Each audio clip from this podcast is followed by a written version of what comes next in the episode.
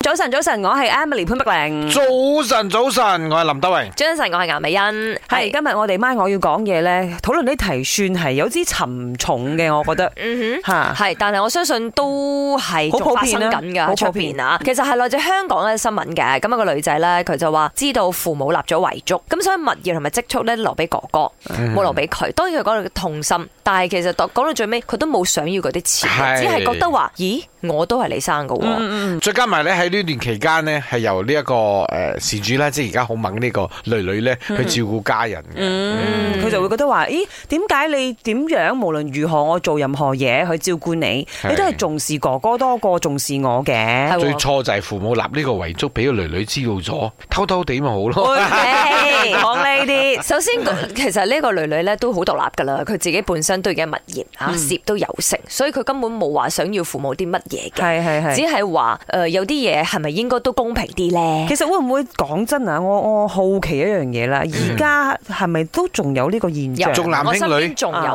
有點樣㗎，有有誒、呃即係其實好明顯咧，嗰女女咧真係好為屋企人啊嘅，包括媽咪啦，媽任咪有勞咩任事，怨嘅無論係出力出錢，但係到最後媽媽只係睇到個仔嘅啫，個仔仲係勁唔生性。嗯，係啦有聽講，過甚至 hashtag 唔好意思用呢個字啦嗯啊啊啊吓，但係係事實發生嘅敗家，哦，即係佢反而會攞個女賺嘅錢或者係咩？係啦去養唔嗯係呢樣返個嘢個仔仲要出去賭錢，姐姐仲要幫佢還嗯錢，但係到最後誒，如果還唔到錢啊，係怪個姐姐，即唔係係點解怪個個仔仔仔去到賭。今時今日仲係咁呢？就因為阿媽呢，就自細都喺度寵佢。仔係啊。嗯中個仔中太壞多晒咯，啦啊即係慈。母多敗兒所有，啊我唔想講呢五個字係啦啦。，今日我哋用一啲比較嚇 harsh 少少嘅字，但係事實真係發生緊。 Morning，重男轻女 as usual，这个是一个流行 until today。So same goes to my parents 啊，so 他们都是讲说要把什么物资啊、家产留给我弟弟。结果你知道我弟弟讲什么吗？我弟弟讲说哈，留给我啊，这间家这样旧了，而且很多东西到时候会烂烂旧旧了，不用紧了，no thanks。誒、呃我自己本身咧就係、做遺囑呢一行嘅，